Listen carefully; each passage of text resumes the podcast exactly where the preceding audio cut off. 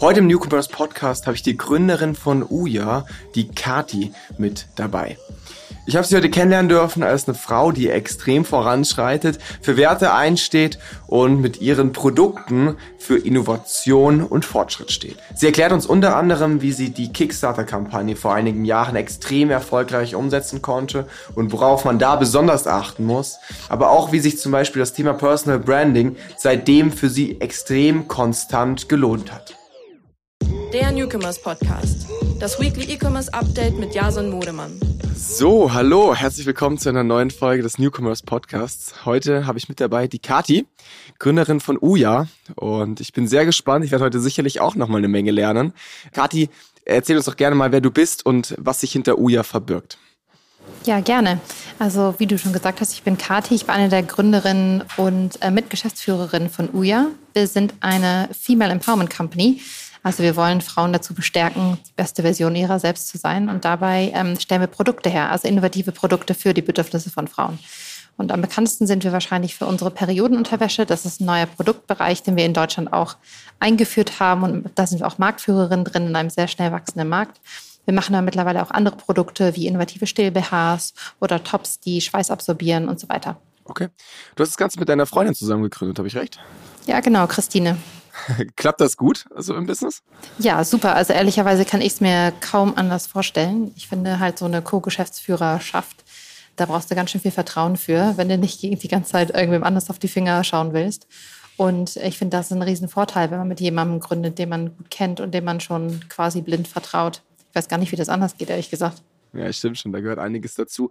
Erzähl doch gerne mal, wie ihr auf das Produkt und auch so ein bisschen auf eure Vision gekommen seid. Ähm, weil es ist jetzt ja nicht so das 0815-Produkt, äh, wo man irgendwie anfängt, in China herzustellen und dann irgendwie, das klappt dann und dann skaliert man das irgendwie. Sondern ich, ich gehe jetzt einfach mal stark davon aus, steile These, ihr habt euch da eine Menge dabei gedacht und auch viel in die Vorarbeit irgendwie investiert, ähm, um eben diese Vision zu schleifen und um ein gutes Produkt zu bauen.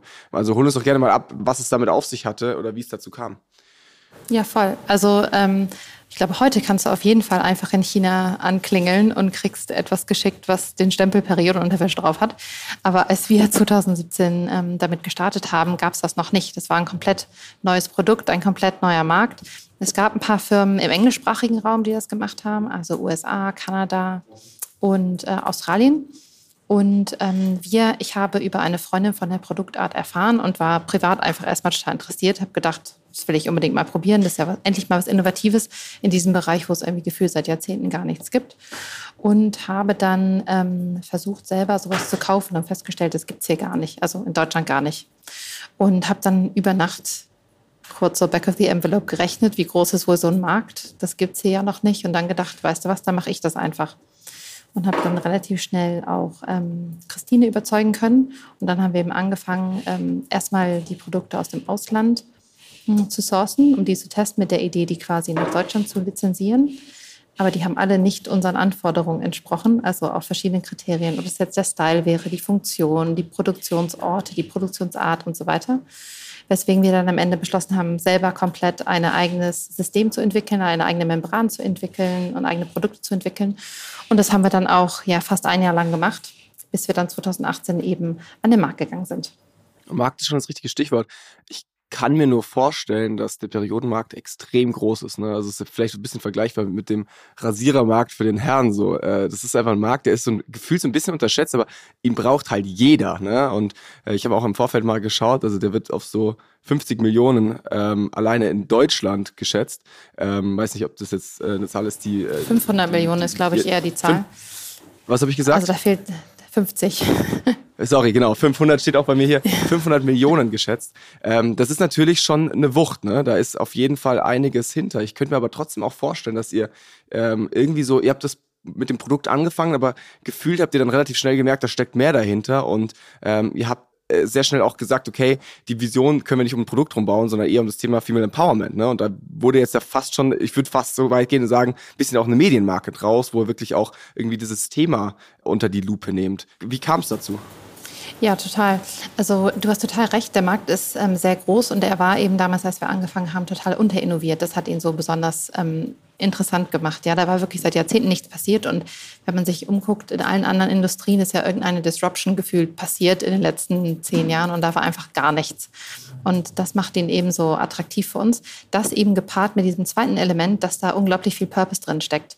Ja, also es ist ähm, in zahlreichen Studien bewiesen, dass gerade Produkte, die für die Bedürfnisse von Frauen hergestellt werden, also unterschiedlichster Art, gerade für Frauenkörper, klassischerweise unterfinanziert sind, unterinnoviert sind und es da unglaublich viele Bedürfnisse gibt von Frauen, dass da endlich mal Sachen passieren.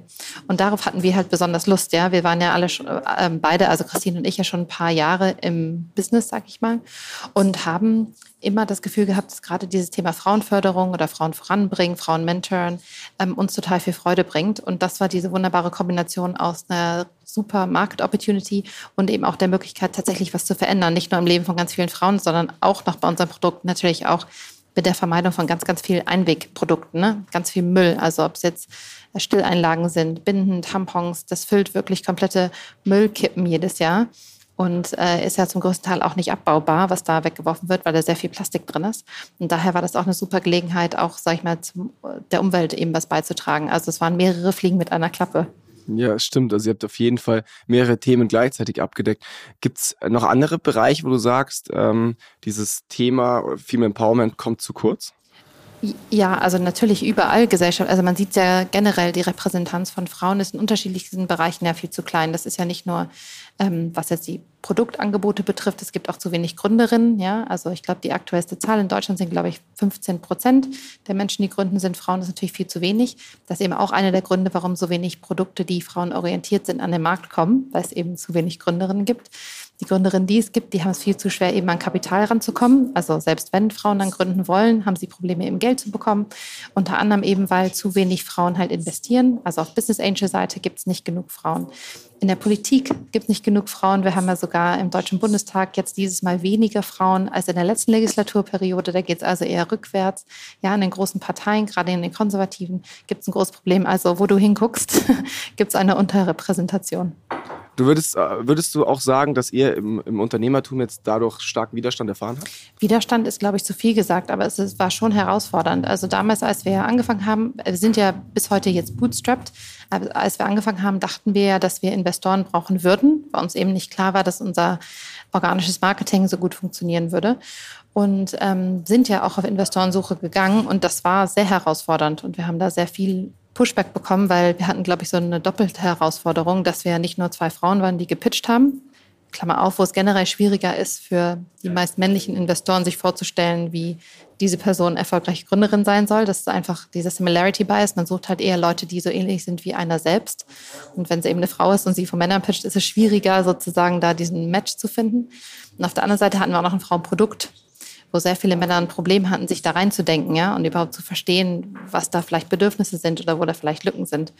Ja, also das war sehr herausfordernd und ich würde, also ich war jetzt nicht gemein oder hart zu uns, aber es war einfach äh, deutlich herausfordernder, glaube ich, als wenn zwei Männer wieder irgendeine App für Sport was weiß ich, rausbringen wollen, ja. Der Klassiker, hast du recht, ja. Oder, oder die nächste Supplement-Firma. Äh, okay, verstanden. Trotzdem habt ihr ja aber von Anfang an sehr viel Rückenwind zumindest vom Markt verspürt. Ne? Das muss man ja schon sagen. Ihr habt gelauncht und äh, euch am Anfang für eine Kickstarter-Kampagne entschieden. Hattet, glaube ich, 10.000 Euro als Ziel und habt äh, irgendwas um die 50 eingenommen oder so. Ne? Das heißt, am Ende hat euch der Markt so ein bisschen getragen. Wie seid ihr darauf gekommen, dass ihr das Produkt über Kickstarter äh, vermarkten wollt? Also hattet ihr von Anfang an das Gefühl, dass ihr eben im Markt so viel äh, positive Resonanz bekommt? Oder war das dann eher Glück dann doch? Also wir haben es nicht erwartet, aber ich glaube, es war nicht Glück, sondern äh, es war, glaube ich, einfach äh, das richtige Produkt zur richtigen Zeit mit der richtigen Kommunikation. Also es war der, der Markt war quasi reif dafür. Wir hatten ja auch gesehen, dass in anderen westlichen Ländern sozusagen diese Produktart gefragt wird dieses ganze Thema ähm, Feminismus und Female Empowerment war ja damals schon in Deutschland am Erstärken, ja, dass Frauen sozusagen mehr Ansprüche stellen an die Produkte, die sie konsumieren. Und ob es jetzt Verhütung ist oder eben die Periode, dass man nicht mehr einfach passiv konsumiert, was einem mal irgendwann in die Hand gedrückt wurde, sondern dass eben Frauen hinterfragen, so ist das das richtige Produkt für mich und was für Implikation hat das Produkt und passt das eben zu mir. Also der, der Zeitpunkt war auf jeden Fall richtig, aber wir haben auf keinen Fall erwartet, dass das so schnell so erfolgreich wird. Ganz im Gegenteil. Ja.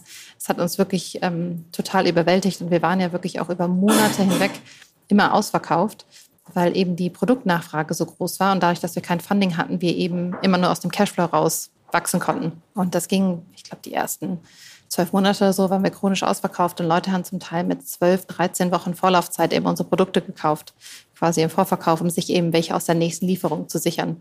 Stark, das macht am Ende eine gute Marke irgendwie auch aus, dass da die Begehrlichkeit einfach so hoch ist.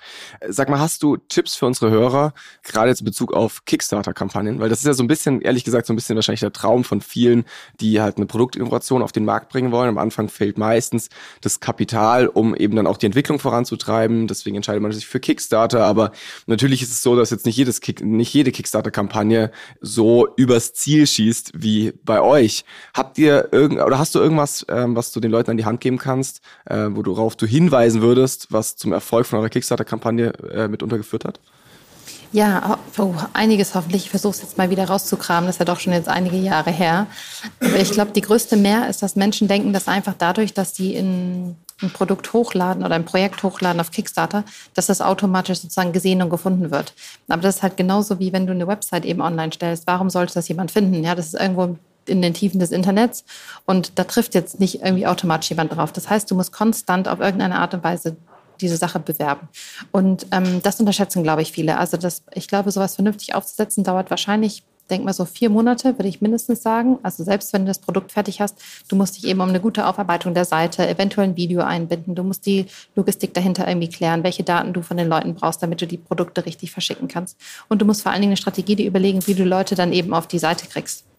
Und ähm, wir haben das so gemacht, dass wir wirklich, also wir haben nichts für Marketing ausgegeben. Ich kenne große Kampagnen, die erfolgreich waren, die sehr viel auch in Performance ausgegeben haben. Aber ich glaube, das ist kaum rentabel. Das kann sinnvoll sein, wenn du denkst, dass du eben vor allen Dingen schnell eine Marke aufbauen möchtest, aber nicht profitabel agieren musst am Anfang. Das war bei uns natürlich anders. Wir mussten natürlich irgendwie auf jeden Euro gucken. Das heißt, wir haben nichts in Performance-Marketing ausgegeben, sondern wir sind halt an allererster Stelle ich glaube, drei Monate lang auf jede Veranstaltung in Berlin gelaufen, die irgendwas mit Gründung oder Frauen oder irgendwas zu tun hatte und haben einfach jedem und jeder erzählt davon, was wir machen und warum das wichtig ist. Also haben einfach sehr viel für uns selber getrommelt.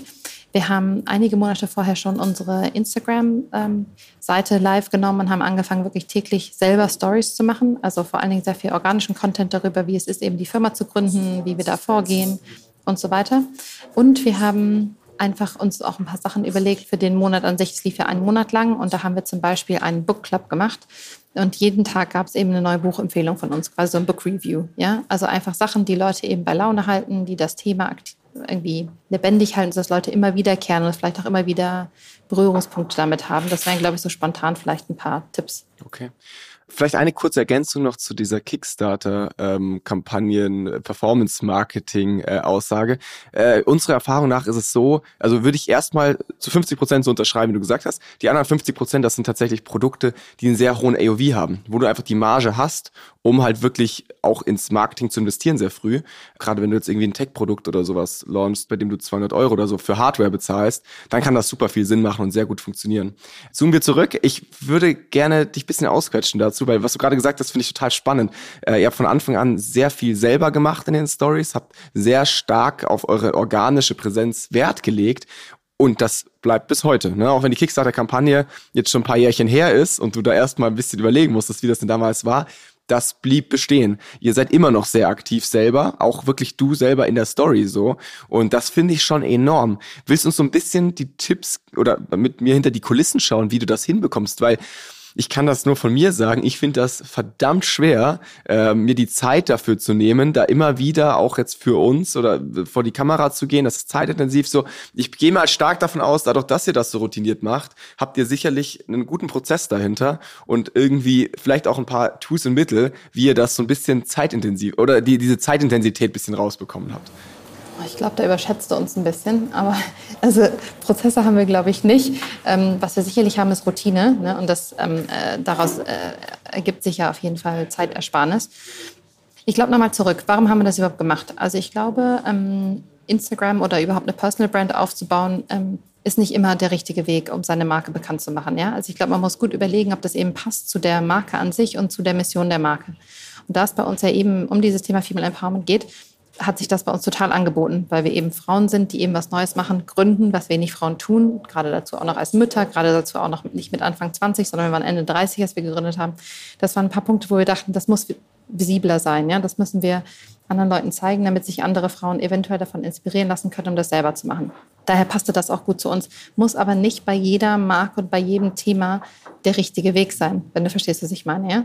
Und dann muss man sich auch noch fragen, welcher Kanal der richtige ist. Zum Beispiel, wenn man ähm, ein B2B SaaS-Produkt hat, zum Beispiel, dann ist es bestimmt sinnvoller, wenn man auf LinkedIn seine Marke aufbaut. Ja? Bei uns ist es halt ein Consumer-Produkt, dann auch noch ein Fashion-Produkt. Da eignet sich halt Instagram super. Also man kann dann auch überlegen, welcher Kanal ist denn der richtige, wenn man dann überhaupt entscheidet, eine Personal Brand eben aufzubauen oder ne, sich selber da präsenter zu zeigen.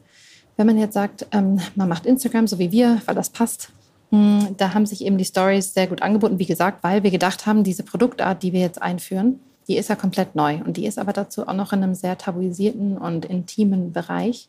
Und die Leute müssen irgendwie Vertrauen in uns gewinnen, damit sie diese Produkte ausprobieren.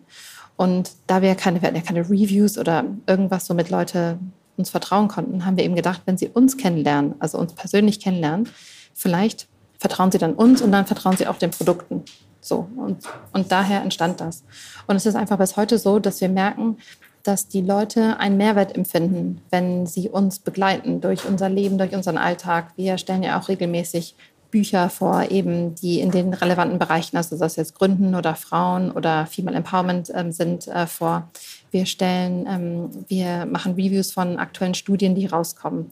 Wir ähm, teilen eben die Herausforderungen von uns im Alltag. Mittlerweile fördern wir auch andere junge Gründerinnen, ne, showcasen die, wenn die ähm, Sachen machen und sowas. Also wir nutzen den Kanal quasi sehr, um unsere Werte, die wir haben, unsere Gesellschafts politische Mission sozusagen voranzutreiben. Ja, wir haben das so gemacht, dass wir uns aufgeteilt haben. Ich glaube, das ist total hilfreich, wenn das mehrere Leute machen. Dann kann auch zum Beispiel einer mal Urlaub machen oder, oder eben nicht, ja. Aber da ist man nicht da ist der Account nicht so abhängig eben von einem. Und ähm, ich glaube, mittlerweile ist einfach so, entweder hat man zum Beispiel, äh, man braucht ja Content. Ne? Das ist ja immer der Druck, so worüber redet man, wenn man jeden Tag redet? Ja, was ist es, was man Leuten zeigt? Und ich glaube, da gibt es so verschiedene Formate, die man eben für sich selber ausprobieren kann. Ich habe heute zum Beispiel uns auf, auf dem Kanal, habe ich so ein Follow Me Around gemacht, ne? wo man einfach jemanden durch den Tag mitnimmt das, machen, das mögen Leute total gerne. Ähm, man kann, wie gesagt, aktuelle Studien oder Artikel oder Erkenntnisse aus dem eigenen Bereich mal reviewen. Man kann ein besonderes Event, zum Beispiel auf das man geht, oder einen besonderen Termin, den man macht, mal aufarbeiten. Man kann ähm, provokante Thesen mal stellen und Leute um Feedback bitten. Generell alles, was mit Interaktion zu tun hat, wird extrem vom Algorithmus ähm, belohnt. Also ich würde schon empfehlen, zu versuchen, eigentlich jedes zweite Snippet also in den Stories zum Beispiel, irgendein Interaktionstool einzubauen. Ja, also entweder eine Umfrage oder einen Sticker zum Klicken oder ne, whatever it is, dass die Leute mit einem interagieren, weil dann der Algorithmus einen deutlich mehr ausspielt eben als ohne. Guter Tipp. Was war deine stärkste, dein stärkstes Real Story, TikTok, whatever? Mit welchem Thema? Ja, wir sind ja einmal viral gegangen. Wir sind ja einmal viral gegangen mit einem Video. Das haben mittlerweile, glaube ich, 3,4 Millionen Menschen gesehen, was wirklich für ein deutsches Real echt krass ist. Wir waren ja mal bei Die Höhle der Löwen und haben quasi um Geld gepitcht und haben ja also was angeboten bekommen, aber zu einer viel zu niedrigen Bewertung. Wie auch immer. Hauptgrund war eben, glaube ich, das Thema so Periode wollte eigentlich keiner so. Und zwei Jahre nachdem wir da waren, ist eben eine andere Firma dahin gegangen, ähm, wo Männer eben ein Periodenprodukt angeboten haben. Ein Handschuh, den man benutzen kann, eben um Periodenprodukte zu entsorgen. Pinky irgendwas. Ja, gell? genau. Pinky Gloves hieß das und das, die ganze Aktion habe ich dann als Pinky Gate bezeichnet. Und wir haben eben so eine, ja, unsere Antwort eben darauf per Video gemacht. Das waren wirklich einfach nur wir beide, die gequatscht haben und gesagt haben, warum wir das komisch finden, dass das äh, passiert ist und warum. Und das ist eben viral gegangen. Und das ist, das war crazy. Das war einfach wirklich, wirklich crazy. Ähm, genau. Das Video habe ich sogar auch damals ausgespielt mhm. bekommen. das ja, ja, habe ich gesehen. Das Aber das ist ja schon, das ist eigentlich eine coole Überleitung, ähm, weil äh, zu, einer, zu einer Frage, die mich sehr interessiert. Würdest du sagen, weil du hast ja eingangs gesagt, es gibt zu wenig Männer in Angel-Positionen, zu wenig oder zu wenig Frauen in Gründerpositionen. Würdest du sagen, dass dieser Frauenproduktmarkt auch ausschließlich für Frauen reserviert ist oder dürften Männer an sich hier schon auch gründen? Auch wenn die Affinität dafür vielleicht fehlt. Ich meine, gerade jetzt bei diesem Pinky Gloves war es natürlich auch super unauthentisch irgendwie, ne? Ähm, aber würdest du sagen, da hatte ich mehr das Produkt gestört an sich, als jetzt, dass es Männer waren, die gegründet haben? Ja, voll. Nee, total, total, total. Ich glaube, was, was da sozusagen daran gestört hat, dass es Männer waren, waren halt so, dass die Frauen in dem Bereich eine Gründungskompetenz abgesprochen haben, uns und Männer in dem Bereich eine Gründungskompetenz zugesprochen haben. So, hä? aber hauptsächlich war es eben das Produkt, was damals ähm, sag ich mal, uns nicht gefallen hat oder was wir komisch fanden. Und anscheinend ja viele andere Leute auch. Auch, auch sehr verständlich. Genau. Nee. Die, die, Marke ging ja sehr schnell dann auch wieder vom Markt. Ja, also gut, wie das abging, fand ich dann wiederum auch schlimm, aber it's a different story. Ähm, aber die, ähm, zu deiner Frage, nee, absolut können Männer total gerne dem Bereich ähm, gründen. Ich finde es immer so ein bisschen absurd. Also man gründet ja manchmal in Bereichen, die überhaupt nichts mit einem zu tun haben. Zum Beispiel, wenn man Medikamente entwickelt für eine Krankheit, die man gar nicht hat oder Diagnosemethoden für ne, Sachen, die einen nicht betreffen oder neue Energieausgleichsmethoden für Firmen, in denen man gar nicht sitzt. Ja, es ist ja gar nicht so, dass man immer selber betroffen ist oder Nutzerin ist von einem Produkt, was man entwickelt. Ich finde, der Anspruch muss gar nicht, muss gar nicht da sein. Es ist nur so, dass sehr häufig Menschen eben gründen in Bereichen, die sie besonders persönlich betreffen. Das ist also normalerweise so. Und gerade Business Angel eben investieren in Bereiche, die sie besonders begeistern. Ja, das ist sehr persönlich so eine Business Angel Investition. Das ist ganz oft einfach mehr so, also auch häufig so Hobby. So, ne? Das begeistert mich das Thema oder der Mensch. Und deswegen investiere ich da drin. Und das ist dann eben besonders herausfordernd, wenn es ein Frauenprodukt ist von Frauen, wenn man eben Männern gegenüber setzt. Du meintest vorher, dass ihr unter anderem sehr, sehr präsent vor der Kamera seid, weil äh, das sehr viel Vertrauen vermittelt. Ähm, gerade diese Face-to-Face-Kommunikation über Social Media funktioniert ja auch super gut. Jetzt wäre meine Frage so ein bisschen, wie sieht das bei Creatern aus? Also gerade Influencer oder Creator können natürlich euch als Gründer stark multiplizieren. Ne? Ihr seid halt zu zweit, aber ihr könntet da draußen 200 äh, Influencer engagieren. Fällt euch das schwer, weil das eben so ein sensibles, intimes äh, Thema ist? Oder fällt es euch eher leicht, weil die Leute, die dafür relevant sind, deren Zielgruppe auch für euch spannend ist, dafür umso mehr zu begeistern sind? Mhm.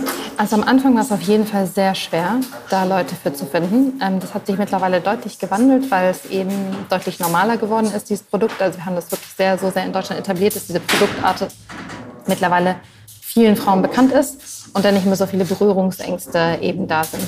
Die Herausforderung ist, äh, glaube ich, eher, dass gerade in Deutschland nicht so viele Menschen sich zum Beispiel in den Produkten zeigen wollen.